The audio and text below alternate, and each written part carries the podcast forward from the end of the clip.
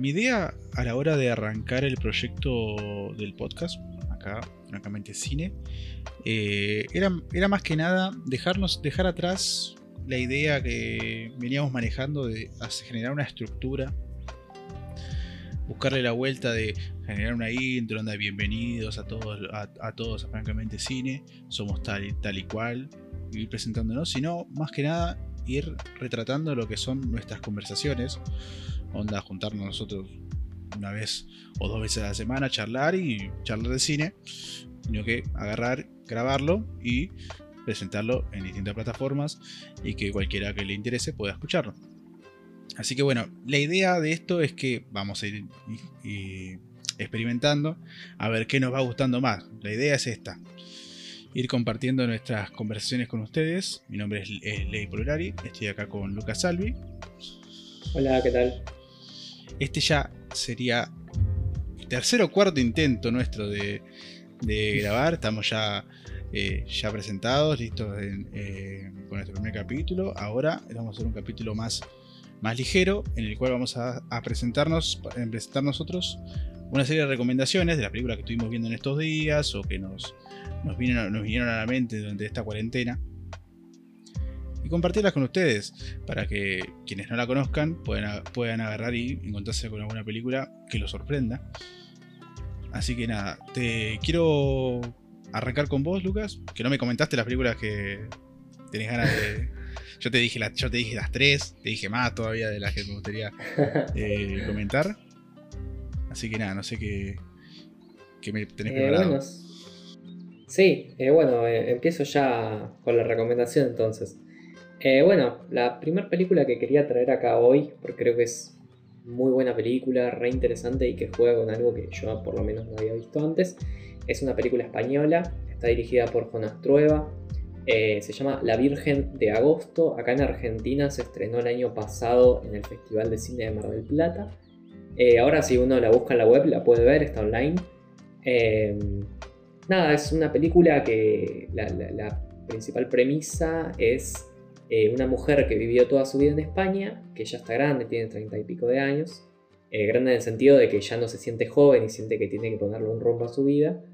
Eh, nada, vivió toda su vida en Madrid y decide que le gustaría visitar Madrid como turista. Entonces lo que hace es alquilarse un piso en Madrid, donde ella nació, y hacerse pasar ella misma como si fuese turista. Entonces comienza a recorrer los museos, andar por los parques, encontrándose con gente que conoce porque ella vivió toda su vida ahí pero sacando esa idea de la ciudad como un lugar donde vivió, sino como si fuese una turista, ¿no? Eh, nada, es una de las primeras pelis que vi allá en, el Festival de Cine de Mar del Plata. Eh, me dejó boquiabierto en un montón de sentidos. Eh, digo, es una historia que juega con eso que te digo, que es súper intrigante. Y más allá de eso, tiene una fotografía y un arte que son impecables en, en cualquier sentido. Hay una dinámica entre personajes genial, todos tienen mucha química. Eh, nunca sentís que alguien está fuera de lugar o, que, digo, hay muchas películas en las que uno siente que a veces te cuentan cosas redundantes o algo así. Y la verdad es que no, eh, la verdad es que funciona todo bien. La actriz principal, eh, estoy tratando de recordar el nombre ahora, no recuerdo, es increíble también. Es, lo que sí sé es que es guionista también, ella con Jonas Trueba hicieron el guion de esta película, quizá por eso ella es tan buena en el papel que tiene. Y, nada, tiene como también esos pequeños simbolismos a eh, nada, un, poco la historia de, del cine, es, medio de, la rama del cine arte y ensayo, eh, tiene muchos simbolismos, así que uno tiene que prestar mucho ojo a, algunos easter eggs de alguna forma, eh, de, ciertas ramas filosóficas de las que se hablan, habla mucho de la evolución. Digo, es un personaje que al principio está muy deprimido, que, no sabe qué hacer, como que desea tener unas vacaciones en su propia ciudad y termina eh, el viaje de esas vacaciones que ella tuvo eh, justamente de, una manera en la que se siente más cómoda y sabe más o menos eh, por, por, qué camino va a terminar o va a seguir más bien su vida. Eso es todo lo que tengo para decir de esta película. Me llama la atención. Es, como de esas películas que si vos vas así como desinformado, tenés que generarte una tarde de, investigación para reverla de vuelta y capaz entender todo, tipo de simbolismo o interpretaciones que vos capaz no agarrás de la, a la primera. Digo, o sea, una persona que, se, que le engancha, ponele quien dice en la tele y la termina bardeando, pero la segunda vez ya como con un par de años de encima, un poco más de conocimiento, la, la enganchás y es una obra maestra. Ese tipo de películas, sí. para mí, son, son, muy valiosas. La idea de, que con las revisiones sigas descubriendo así como distintos enfoques, así decirlo, me llamó mucha la atención, la voy a, la voy a buscar, porque no, tení, no la tenía. Además, yo no, soy, no, soy, no tengo la suerte, no tuve la suerte todavía de ir al Festival de Cine de Mar del Plata. Así que no sé, ya, ya, empezaste, ya empezaste, ya empezaste como golpeándote el pecho. No, yo esta peli la vi en el festival el año pasado. No, no, no. Eh, uno, es verdad que uno en el festival tiene más oportunidad de ver películas. Más o menos que uno va al cine por ir al cine, ¿no? No es como que busca la sinopsis y se de qué se trata esto. Tipo, uno va por inercia, entonces descubrís un montón de cosas. Eh, hay muchas veces que uno lee la sinopsis, no te llama la atención y ves la película y te encanta, que suele pasar también. Eh, pero sí, buscala porque, este, como te digo, eh, yo, yo, tenía una idea de cine español muy Netfliana, ¿no? Tipo, de, ver en Netflix nada más. Y... Sí, claro, como todo, todo tenemos. Claro, claro, sí. Y entonces había mucha comedia que, a mí no me gustaba, ¿viste? Que sentía que era muy redundante o medio demasiado hecho. ¿Viste cuando un material está hecho para las masas y se nota que te meten actores conocidos para porque la gente los ama y, repiten personajes? Sí, sí. es, la definición de las películas de Adam Sandler. Es, la definición que acaba de dar es esa, básicamente. Literal, sí, sí, Los Adam Sandler gallegos. no, no. Eso, eso, estas son las películas estas que si no vas a, un festival, donde sea, ¿no? O a un ciclo de cine, no te las cruzas ni loco, no, no se te llama la atención capaz de verla. Va, por lo menos al espectador medio. Ponele que no, nosotros, porque nosotros no somos, un poquito más, ponele, por no decir que somos, no, decir que somos mejores, pero digo, como que no, no buscamos capaz lo, mismo que, la gente de a pie en cuanto al cine, pero, pero igual siempre pasa, siempre pasa que dejas pasar alguna por no prejuicios, sino por desinterés, pero te vas encontrando capaz una joya que te, te puede llegar a marcar en, algún punto te puede llegar a dejar así con la cabeza regulando.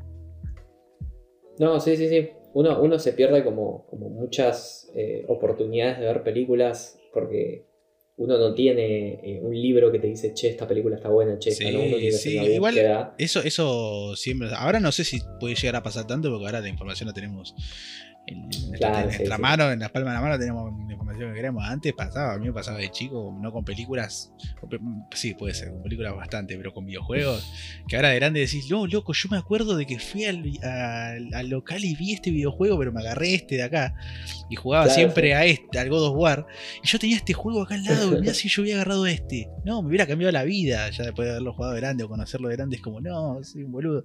Pero en ese momento... Claro en ese momento ya uno, ahora tiene mucho, mucho más acceso también a la tecnología, entonces eso también sirve. De hecho, también tiene acceso a este podcast, francamente cine, en el que estamos recomendando películas, así que. así que ya, metiendo un chivo, un, chivo donde no sé si funcionaría, porque si ya lo están escuchando, ¿para qué meter un chivo?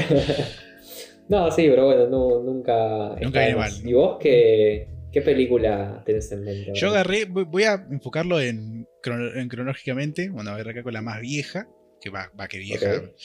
Ya son 25 años poner que salió esta película, pero bueno, sigue siendo eh, moderna, por así, por así, decirlo, una cantidad de años importante.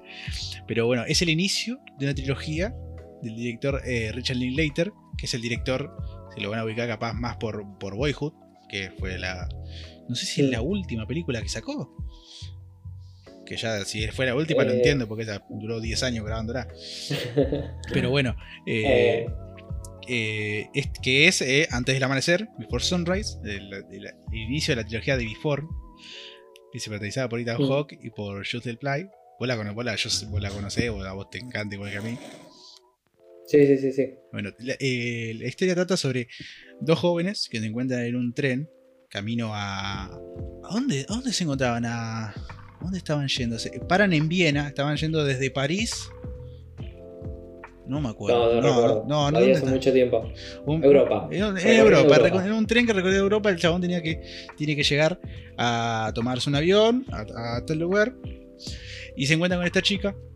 Y, en una de la- y cuando él tenía que bajar, que viaja de Viena para Estados Unidos, la chica francesa empiezan a charlar unas horas antes y le dice, che, bajate conmigo.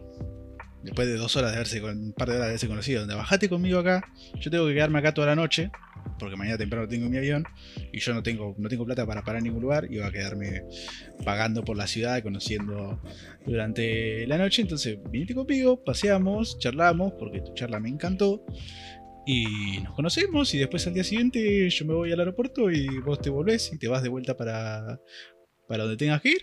Y la mina dice, sorpresivamente dijo, dale, dale, vamos.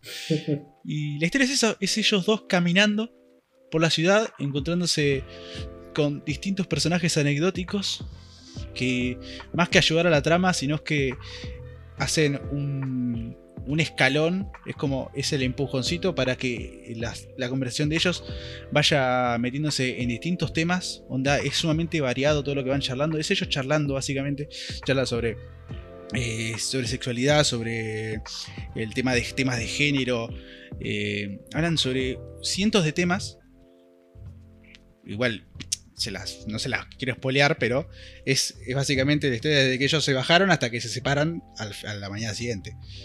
Sí, muy bella película. Claro. Dice, es, eh, es una de esas películas que no pasa nada, pero te está llenando eh, internamente de esos diálogos que te dejan pensando de decir, son cosas que pasan, son cosas que nos damos cuenta, la verdad que para la época, yo creo que para la época, no, se habl- no sé si se hablaba tanto sobre los temas que estaban charlando.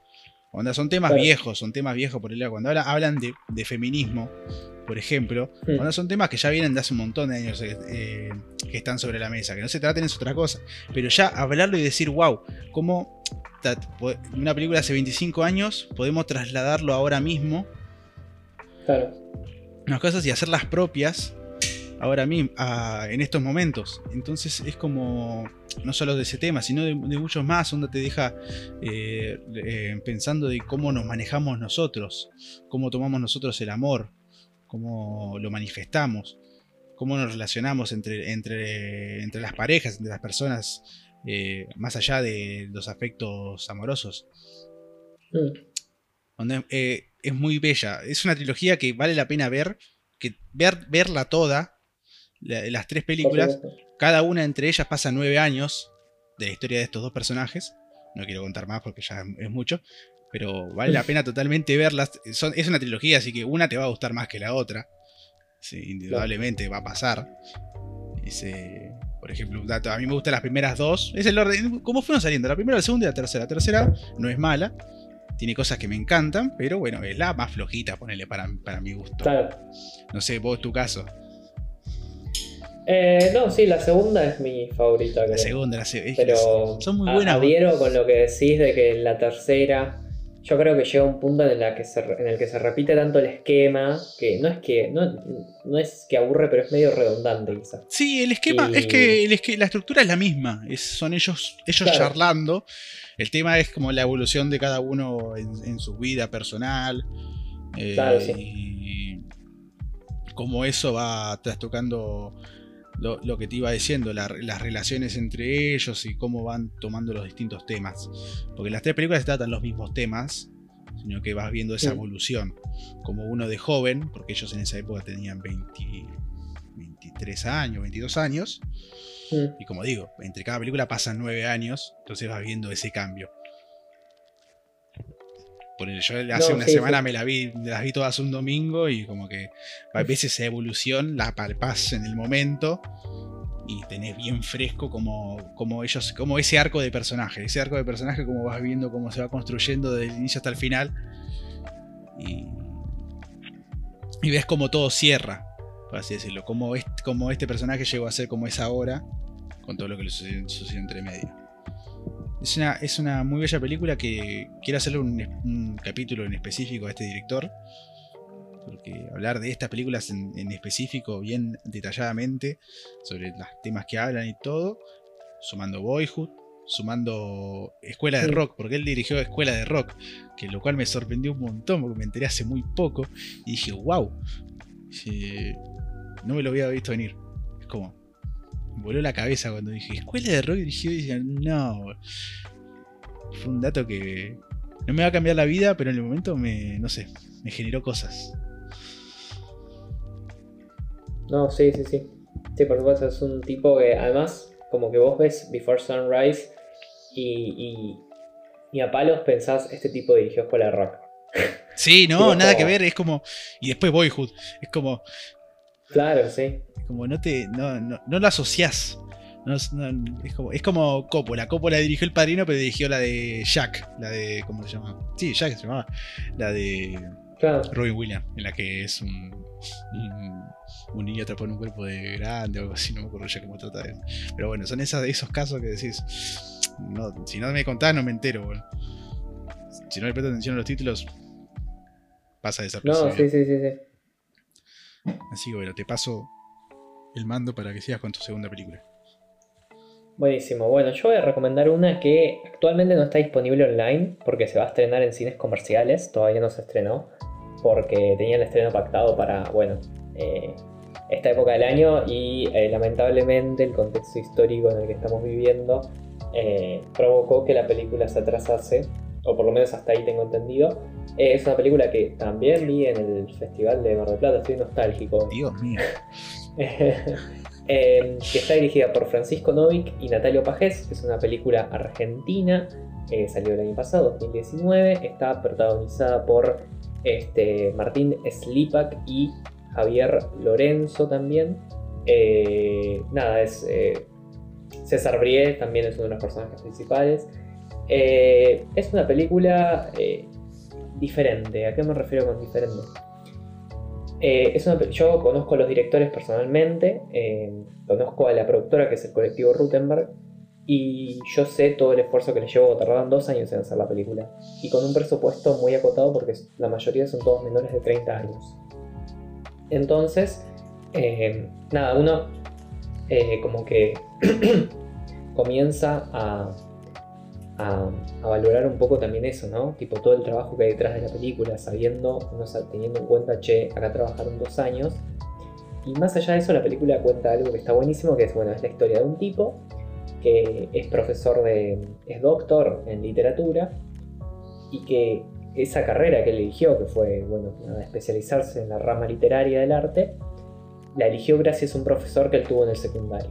Y él, ya con sus treinta y pico de años, eh, tiene siempre presente la imagen del profesor, que fue quien le mostró la literatura. El problema es que él vuelve a Buenos Aires para dar una charla y le pide al profesor reencontrarse con él, porque dice, bueno, está bien, yo quiero decirle a mi profesor que él fue quien me impulsó a esto. Eh, lamentablemente en esa charla que él tiene con el profesor se va a dar cuenta de que todas las ideas que tenía de su profesor eran solamente idealizaciones suyas y que el profesor es alguien muy diferente a quien recuerda. Eh, nada, juega mucho con, con esto de siempre está en discusión, ¿no? Tipo, ¿qué, qué hacemos de nuestras vidas? Eh, la filosofía de vivir, de decir, che, eh, en el tiempo que tengo libre, trabajo y trato de llegar muy alto en mi profesión o en lo que yo quiero hacer, o le doy tiempo a una salida con mis amigos. Digo, un poco eso de, se, se- debate, eh, hay dos posturas muy fuertes, que una es, bueno, todo es trabajo, todo es eh, académico, todo es investigación, todo es ciencia, y otra parte que dice, no, acá, todo esto, todo lo que vos estás perdiendo el tiempo ahí, lo puedes perder en otro lado, puedes enamorarte, puedes salir con amigos, puedes, puedes estar en familia, puedes vivir el amor. Eh, se pone eso en la mesa, y más allá un- que hay una dirección magistral, es una de mis películas favoritas de la vida, eh, aparte de eso, eh, las actuaciones también están muy bien, la fotografía está impecable, eh, hay eh, se, pasa volando. La verdad es que dura poco igual. Dura, si mal no recuerdo, dura una hora y diez minutos, que es bastante poquito. Eh, pero igualmente vos la sentís con mucho peso dramático. A veces, viste, está ese miedo de que si dura poco no se va a llegar a dar el mensaje en totalidad o no se va a poder transmitir la película per se, pero lo logra totalmente. Eh, crédito, obviamente, a, a todo el equipo que, que, que trabajó atrás de la película. Eso es todo lo que tengo que decir. ¿Me repetís el nombre, por favor? La voy a buscar. De Porque la la, peli. la voy a anotar, digo, no lo voy, a- lo voy a anotar. Sí, repetime el nombre, por favor. Ah, creo, creo, creo que no dije el nombre. Ah, Ah, bueno. Em, Yo pensé, claro, que, sí, creo que, que ahí me perdí. Creo que ahí me perdí. pensé que lo había Eh, tiempo perdido se llama. Tiempo perdido. Tiempo perdido. no, tiempo perdido. Voy a, Dirigida por Francisco Novik y Natalio Pajés. Lo voy, a, lo voy a anotar porque me dijiste que no se estrenó todavía. Entonces, Nada, todavía no. Se, va a estrenar, eh, hasta donde yo tenía entendido, entendido antes de que sucediese todo esto, ¿no? Eh, es que la película se iba a estrenar en el Gaumont. Así que nada, supongo que después de la pandemia se. se no, yo, las vos empezaste a hablar sobre que una película que todavía no se estrenó, qué sé yo, por el tema de pandemia, la pandemia se iba a estrenar ahora. Yo pensé que ibas a meter el chivo de tu corto, boludo. Te juro, te juro. No, no, Estaba no, por interrumpir No. este che, flaco, pará. Ese chivo está muy bien, pero No, sí, recreído, pará. ya pensé que se venía, se venía. Y después dije, ah, no, ah, ah, otra cosa. Me la comí, dije, oh, puede ser.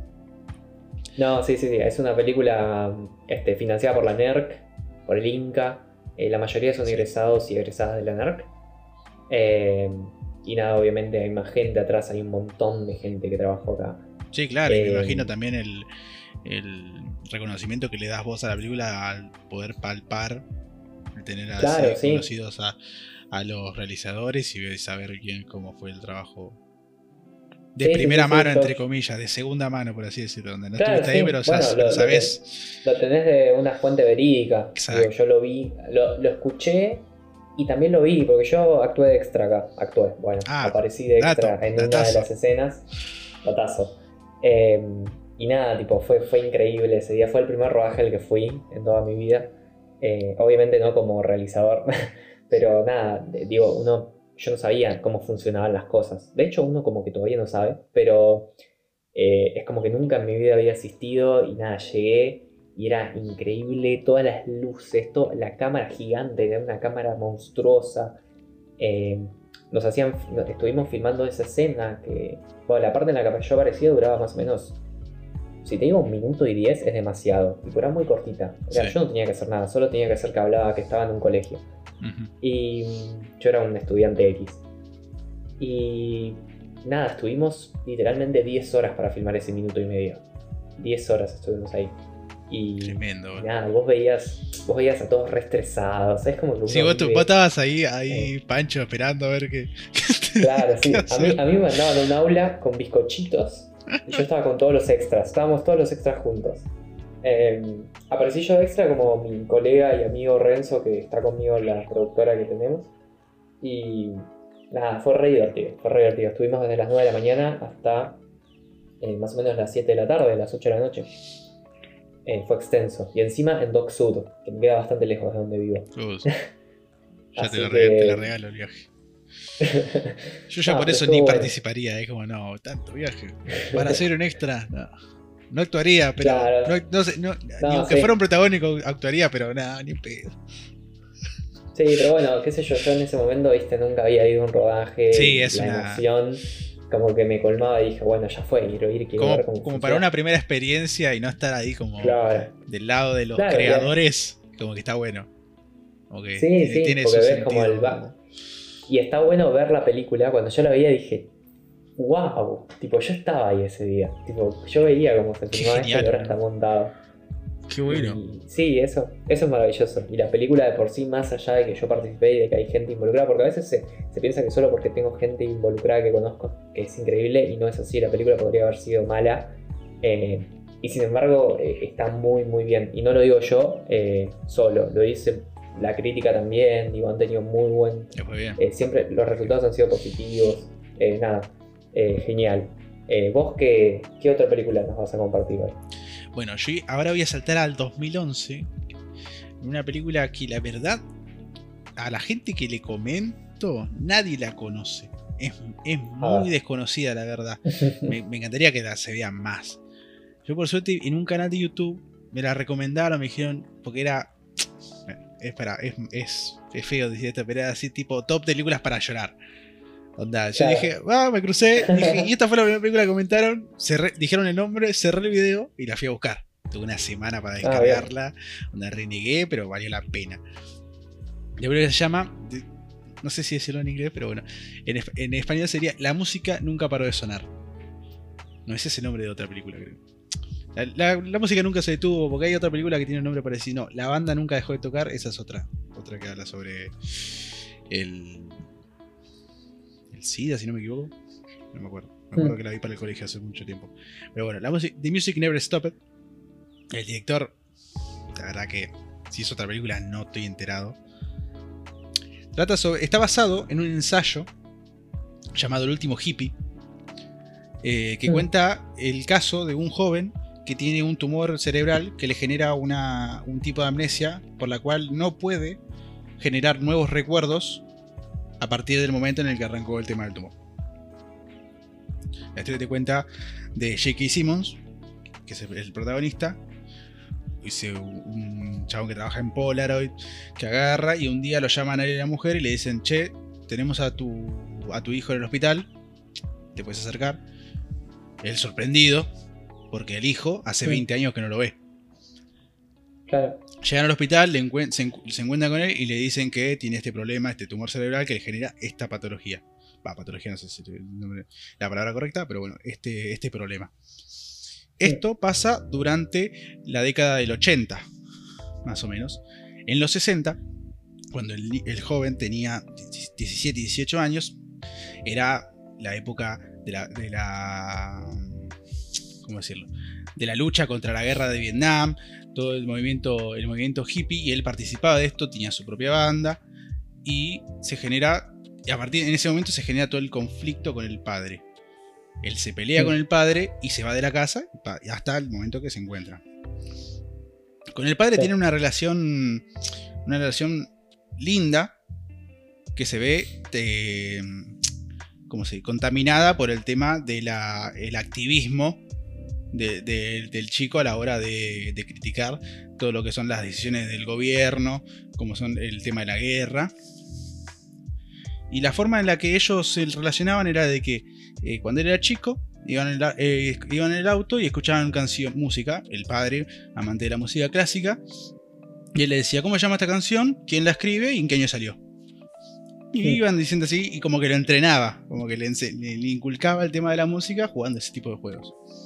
Cuando llega la época esta de los 60, él con su banda se iba metiendo en, el rock. Iba tocando y al padre no le gustaba nada. Y por culpa de, y para él, por culpa de, de la música, que invadió su cabeza con todo, con Bob Dylan, los Beatles, eh, Grateful Dead, que la banda, la película se llama en base a ese tema de la banda de, eh, Music Never Stopped. Eh, bueno, se genera el conflicto y el chico deja su, hogar. El tema mm. ahora, en el presente, es que se da cuenta el padre de que el único momento en el que el hijo tiene momentos de lucidez de lucidez es cuando escucha la música que él que escuchaba cuando en esta época en los 60. Cuando escucha, cuando escucha Bob Dylan, cuando escucha los Beatles. Esos son los momentos en los que él se prende, no recuerda nada, desde que se fue de la casa hasta este momento. Pero bueno, reconoce al padre y pueden tener conversaciones. Y el padre no le queda otra que embeberse de toda esta música que hizo, que hizo perder a su hijo, para él, ¿no? Eh, con, la única, con el único objetivo de poder charlar con él. Agarra, hay una escena que a mí me parte, que es, que es que agarra él, el padre, y va a vender todos sus vinilos de música clásica, lo lleva a un local de, música y le dice, ¿qué me puedes dar por esto? Ah, esto qué mierda, eh, le dice. Ah, vos dale, bueno, dice, ¿dónde, ¿qué me puedo llevar? Y los, y los canjea por, por la música que escuchaba el hijo. Y pone la música de fondo y ahí es la única forma en la que pueden charlar. No puede generar eh, recuerdos, recuerdos inmediatos, pero mientras está la música, puede agarrar y generar una charla y contarle bien cómo, cómo está todo, qué sé yo, y él poder y eh, recordar estos momentos con el padre. Y de paso ir eh, informándole, por así decirlo, o aclarándole las cosas al padre de lo que sucedía en esa época, lo que la música le hacía sentir a él en ese momento. Es una película en la que en la, música que, que se, se toca durante toda la película tiene una carga muy pesada en el tema de la trama, más que nada para eh, reflejar lo que el, momento que se estaba viviendo, porque también es, es, un, tipo de crítica también al tema de, la guerra, ¿no? Y la guerra en general. Eh, así que nada, sin entrar en más spoilers, porque ya bastante conté. Dice, vale muchísimo la pena verla. Creo que ahora mismo, eh, en los únicos dos, las dos plataformas que está, es en Movistar Replay y en Amazon Prime Video. Esas son las únicas en inglés, en inglés con subtítulo, ¿no? Para que no se la banque, bueno, se la pierde. Pero sumamente recomendada, porque tiene unas actuaciones impecables, no, eh, no sobresalientes, que decís, no, no es Jake que hicimos en Whiplash, que se roba la pantalla, pero es Jake Simmons haciendo un papel humano que decís, eh, ¿te lo crees?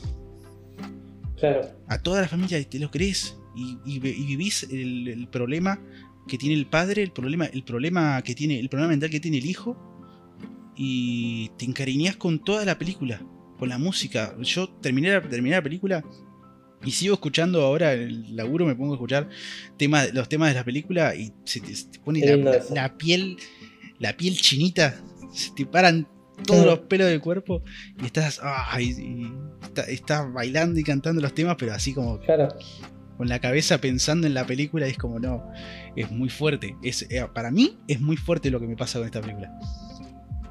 No, me parece bien. Y, me parece maravilloso eso que decís de, mirar el poder que tiene el cine, que, nos transmite eso. Es como que de alguna forma vos ves una película y esa película te puede hacer llorar, te puede hacer reír, te puede hacer tener ganas de bailar, levantarte. Bueno, a mí me pasa mucho también en, películas de terror quizá o así de drama que me pongo muy nervioso y, mi cuerpo necesita moverse, entonces empiezo a caminar por el espacio en el que estoy.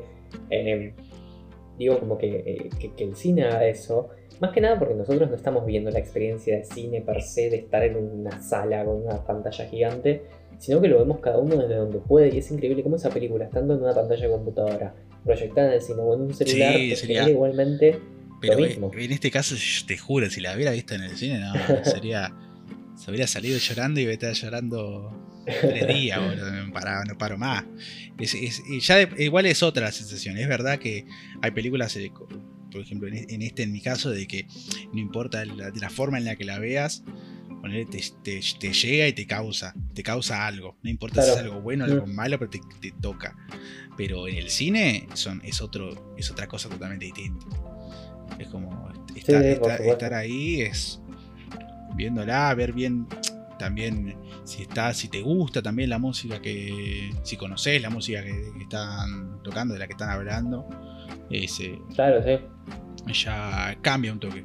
Porque no solamente te están explicando con esas canciones lo que, iba, lo, que, lo que sucedía en la época, sino que vos ya medio que lo sabés. Onda, vos como que estás, es un paso más allá, ponele. Como que te explican, pero vos lo entendés, te lo están explicando de vuelta, pero no, como que no es redundante. Es como que eso como te llevan un paso más.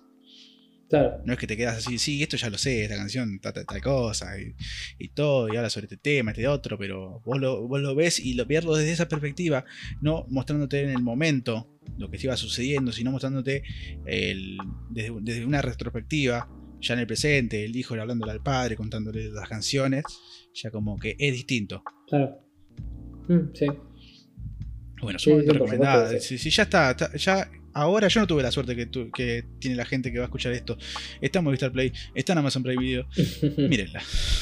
Es como que es cortita, creo que dura hora y media. Onda. está bien. La ves y la disfrutás. Después me cuentan. Bueno, te dejo, ya hablé mucho. Eh, bueno, ya eh, recomiendo. La, ¿Te parece que recomienda la tercera, vos tu tercera y ya damos por finalizado el capítulo de Dale, Yo estoy todavía viendo eh, si, por cuál me decido mis terceras, pero bueno. Sigamos con la tercera. Te pongo más presión entonces. Mira, mientras yo hablo tenés el tiempo para pensar. Sí, sí, sí. No, pará que te quiero prestar atención también. Pero, voy a ir viendo. Bueno, yo voy a recomendar una última que, me dejó un poco sorprendido. Eh, esa sí está online, así que la pueden buscar. Eh, se llama In Bloom. En realidad, el nombre original del film es Hrceli Natelli de Jevi, pero bueno, nadie lo pronuncia así, obviamente. Digamos In Bloom, queda mejor, es más lindo y más fácil. está dirigida por Simon Groff y Nana Ek Bitimishvili. Nombres complicados, I know. Nada, eh, es de 2013, de Georgia, que es este un país. Había, el otro día no sé quién me dijo que, no sabía que existía. Bueno, es un país. Em, y nada, es una película que eh, a mí me sorprendió, ¿por qué? Porque a mí me, chocó mucho la cultura eh, que se vive ahí. Porque es, una historia de dos amigas que se llaman Eka y Natia, que son dos chicas de más o menos 15, 16 años, que están eh, viviendo su infancia ligada a un contexto sociopolítico guerrillero en el pueblo y en el país que viven, que es Georgia, este, si mal no recuerdo, en la década de los 90. Eh, es una película muy fuerte porque vos ves a las dos amigas que son chicas, son jóvenes y en vez de uno, uno se piensa hacer como una retrospectiva, ¿no? Yo miro a mi infancia y digo, bueno, para, yo mis 14 años, ¿qué hacía? Yo a mis 14 años tuve la suerte de, bueno, estar jugando con mis amigos, de, yo qué sé, ir a jugar al fútbol, de estar en un cumple, y después lo, lo comparás con lo que estas chicas vivieron, que además, si, mal, si no entendí mal, es como una eh, la directora eh, Nana eh, es como una crónica de lo que ella vivió de joven. Y vos ves cómo ellas, las dos chicas, tienen que acoplarse a ese mundo en el que viven. Digo, tienen que hacer fila para comprar pan donde todos se golpean porque el pan no alcanza para todos. y aparte de eso, también habla mucho de un gran machismo estructuralista. Porque una de ellas es obligada a casarse joven, con 16 años. Y, más que nada, uno lo sufre porque, porque ni siquiera ella intenta forzar, eh, digo, ella no intenta decir no. Es como que les lavan la cabeza de tan chicas que casarse a los 15 años está bien, con un tipo que no me gusta mucho también está bien. Es como que viene por ahí. El novio, por supuesto, es un tóxico machista de mierda. Y eh, bueno, nada, eh, es, un poco, te, te, pone un poco, ¿cómo se dice?, ansioso ver esa situación, porque vos decís, a mirar lo que pasaba y lo que seguramente sigue pasando en muchos lugares del mundo, incluido Georgia, la verdad es que hablo de el poco conocimiento que tengo sobre el país. Pero está bueno eso de, eh, a mí me gusta mucho ver cine extranjero porque aprendes sobre diferentes culturas. Eh, más allá de que es una ficción, en teoría esta película es película de ficción, eh, es casi un documental. Lo ves tan tan cerca, empatizas tanto con los personajes y la directora misma te dice yo viví esto de chica es como que pierde eso de que era ficción y ahora es casi un docu-ficción. Entonces decís, chau, esto no es que está inventado, no es que es una distopía, es algo que realmente pasaba que sigue pasando en muchos lugares, la fila para ir a hacer las compras, la guerra, estar en un pueblo o ciudad donde te estén bombardeando todo el tiempo. Eh, nada, es como que uno termina concientizado de alguna manera cuando termina de, ver la película. Así que nada, se las super mega recomiendo. In Bloom 2013, dirigida por Simon Groff y Nana Ekbitimishvili. Perdón si no pronuncio bien los nombres. Eh, y nada, está protagonizada por Lika Pabluani y Mariam Bokerla. Eh, estoy viendo imágenes, estoy viendo así imágenes de, la película, digo, mmm, hay un par de imágenes eh, que a mí por lo menos me impactan. Y digo, ah, ah, la voy a agregar a la lista, la voy a buscar. No, sí, es, es, es muy. Más allá de que la paleta de colores es gris, siempre es gris. Y es sí, triste. Sí, sí. Y vos ves, y es triste, y están festejando, y es triste, y, todo el tiempo es triste. Y, lo que más te, te, duele es la inocencia de los personajes. Porque son chicas, son, son infantes. Claro. Entonces ven todo con ojos infantes, pero unos ojos infantes tan deprimentes porque bueno, están acoplados obviamente a ese contexto en el que están viviendo. Digo, 14 años y saben que hay una guerra, que tienen que cuidarse, que la gente puede estar portando armas. Em, y nada, obviamente volvemos a lo mismo, más que nada son mujeres. Y en ese contexto que nos plantea la película hay un machismo, pero inmenso.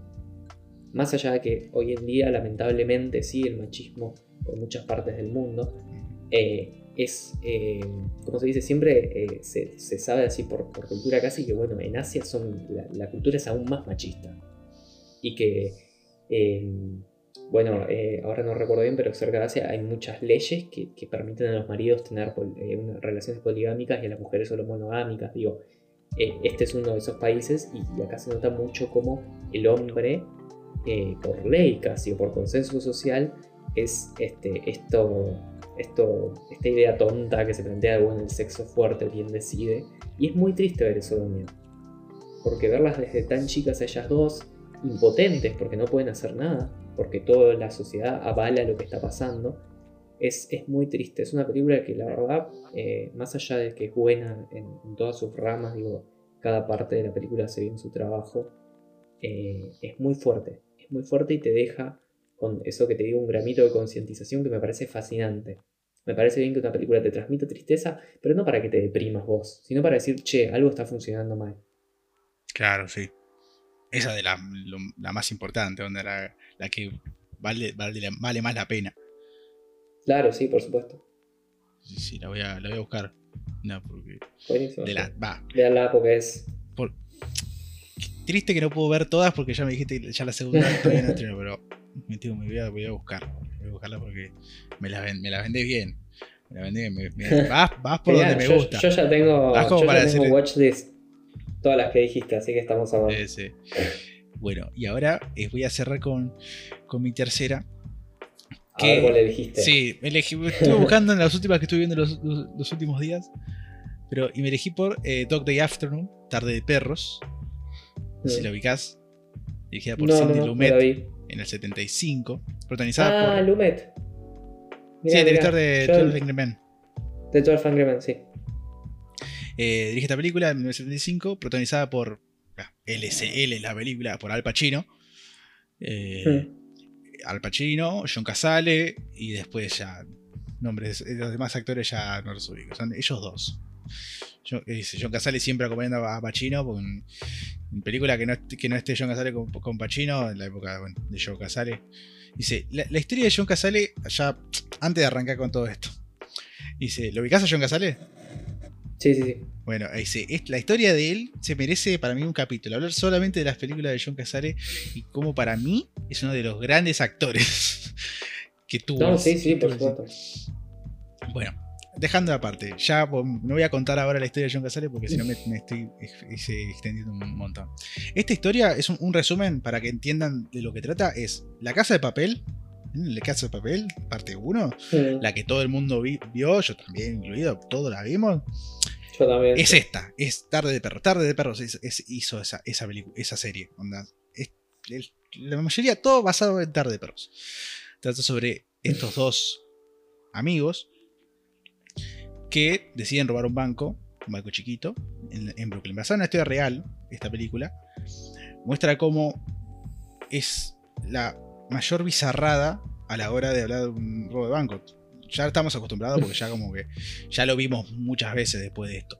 Pero el caso es que lleguen al, al banco y no haya plata, ya de entrada, descolocar a, a toda la trama de- en sí, que pase, lo que ya se imaginarán por la, la referencia que hice a la casa de papel, que todo se salga de las manos, Claro. y, cómo se, y cómo se van generando las relaciones dentro del, de- del banco. Es un banco que es, es sumamente pequeño, nada que ver a, a la- a los grandes niveles a los, a los cuales remonto por el tema de, de la casa de papel.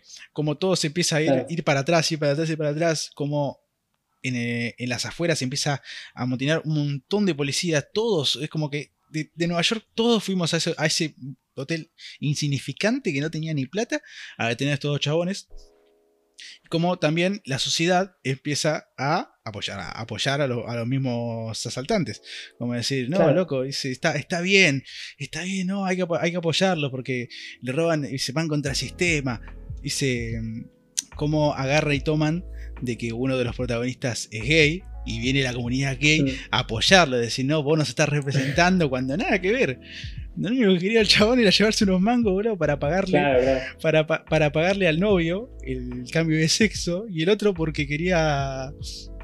Ay, no me acuerdo qué quería hacer John Casale con, con qué objetivo era. Pero bueno, y es.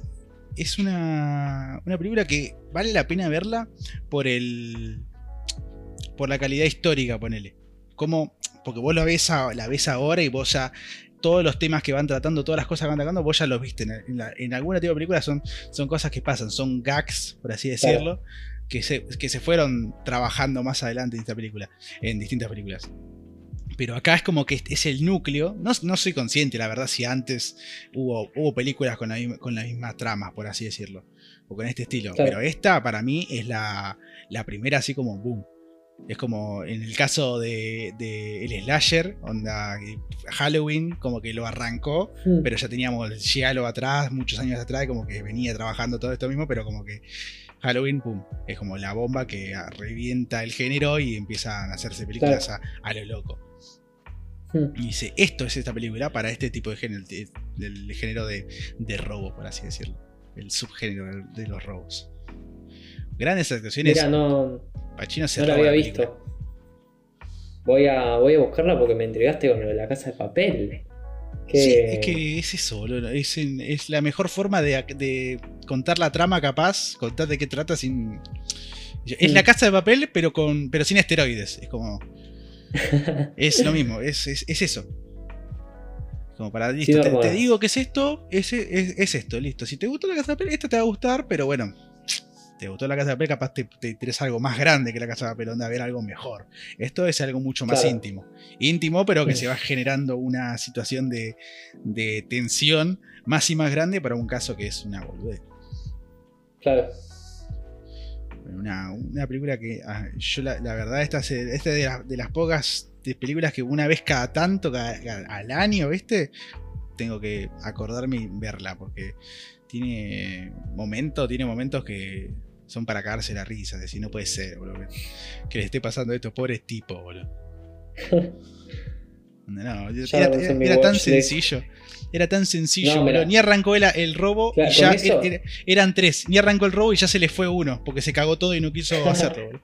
Onda, ya arranca así. Con Es todo lo que me contás me la vendés, pero. Genial. Es que eso hay que hacer, boludo, hay que venderla, boludo, porque yo digo, me cansa, digo, "Ay, la- tanto, tanto bombo se hizo con la casa de papel, pero no, la casa de papel. Y si yo miraba la primera parte que la veía con mi familia, decía, no, loco, pero esto. Es tarde de perro, boludo, es lo mismo. Me está contando lo mismo, solamente que lo que te digo, con esteroides. Es como, Claro. ya sé cómo va a terminar todo esto. Va a terminar igual. A- si, no le pego, se pega en el, en el travesaño. Pero. Pero bueno, es un, es un recurso histórico en cuanto al género, que si te gusta, está bueno, como Claro. para volver para atrás y decir, bien, qué sé yo, no cómo nació, sino como cuáles fueron las bases por las cuales las películas que a mí me encantan ahora, dice, son como son. Así que nada, eso es todo lo que tengo para decir, sin entrar en mucho más spoilers, de Tierra de Perros. No, Tarde de Perros, perdón. Así que, as- así que bueno, yo creo que me dijimos bastante como para tratar de cautivar Sí, sí. a, a la gente para que mire estas películas, para que las busque. No sé, la verdad, eh, creo que las Tarde de Perros, la mía, y la primera que hablé, For Sunrise, creo que no está en ninguna plataforma. Hay que descargarla sí o sí, vía Torrent o Hmm. en alguna otra aplicación que te permita ver películas que no estén legalmente en una Claro. plataforma. Y bueno, ya dije de la segunda en cuáles estaba, las tuyas, eh, dijiste la tercera. Dijiste que ah, la primera y la tercera dijiste que estaban para poder, que eran fácil acceso. Eh, sí, fácil acceso entre comillas si uno sabe dónde buscar. Así que. Claro, eso es, sí, lo mismo que lo económico, sí. Una- bueno, no es tan Em, difícil. ¿no? Quien quiera, quien quiera claro, empezar son accesibles. a acceder a películas que no están legalmente, es buscar un video en YouTube Claro. y cómo, va, utilizar torrents y ya en 10 minutos ya estás descargando lo loco y tenés 300 películas. Digo el. Digo algo que acabo de buscar porque sentía que lo dejé ahí suelto, que dije que no me acordaba Sí. el nombre de la actriz de la Virgen de Agosto, Itzazo Arana. Es. ¿Cómo? Para que quede ahí, listo. Itzazo Arana. Ah, el coso, el nombre de. Claro, era, era complicado el nombre de la actriz, así Sí, que. sí, no sé, yo bueno, me sorprendí cuando empezaste a decir los nombres y dije, uy, wow, se la está rejugando este, este chavo. Sí, me gusta, me gusta, me gusta Este, que te la hayas jugado así. Así que. Yo no me animo capaz de decir un nombre de un título en inglés, boludo, porque para que nadie me, me diga nada después. Yo veo que después mi viejo a escuchar esto y dice, sos un boludo, me dijiste para el orto. Ya veo a ver si película". algún o alguna georgina o georgino me escucha y me dice Sí. así no se pronuncia. Se pudre todo. Pero, bueno. ¿Algo más que tengas que agregar, Levi? Perdóname. Eh, No, no, yo creo que ahora, y si lo dejamos a ustedes, si, nos, si llegan a, a ver estas películas, que nos, nos hagan saber Por favor. en nuestras redes sociales, que van a estar en la descripción de- del podcast en general, por si nos quieren comentar. Ya vamos a preparar un- una, re- una red social para que nos puedan, si quieren alguien comentarnos algo concretamente sobre el podcast, una red social en específica. Pero bueno, de acá les damos, les damos un gran saludo. Que pónganse, pónganse a investigar de cómo conseguir películas que no sean por Netflix. Por- o sea, van a poder acceder a, a mucho más contenido. Un, capaz- un infinito mundo de Sí, posibilidades. no, sí, no quiero decir más nutritivo, porque bueno, no, no, no- no es la idea, porque mm, desprestigiar Claro, a- sí. a lo que hay en Netflix, porque hay muchas buenas cosas para ver en. Netflix, pero, pero bueno, aprovechen, está la posibilidad, todo, desde el celular podemos hacerlo. Así que Claro. nada, no, es la- no quiero promover la piratería, pero dale, Está bien. Muchísimas gracias a, a todos y todas por, por sintonizar, por escuchar Sí. también. Este, nada, espero que también la pasen tan bien como nosotros, que nos divertimos y aparte aprendemos. Sí, claro, Este- claramente, boludo, porque la verdad me voy con tres películas que una voy a estar pendiente para ir al estreno y las otras dos ya las estoy buscando. Dale, yo también, yo puedo decir lo mismo. Sí. Así que nada, que estén bien y que les- lo hayan disfrutado mucho. Nos vemos en el siguiente capítulo. Nos escuchamos, en- nos escuchan en el siguiente capítulo. Nos vemos.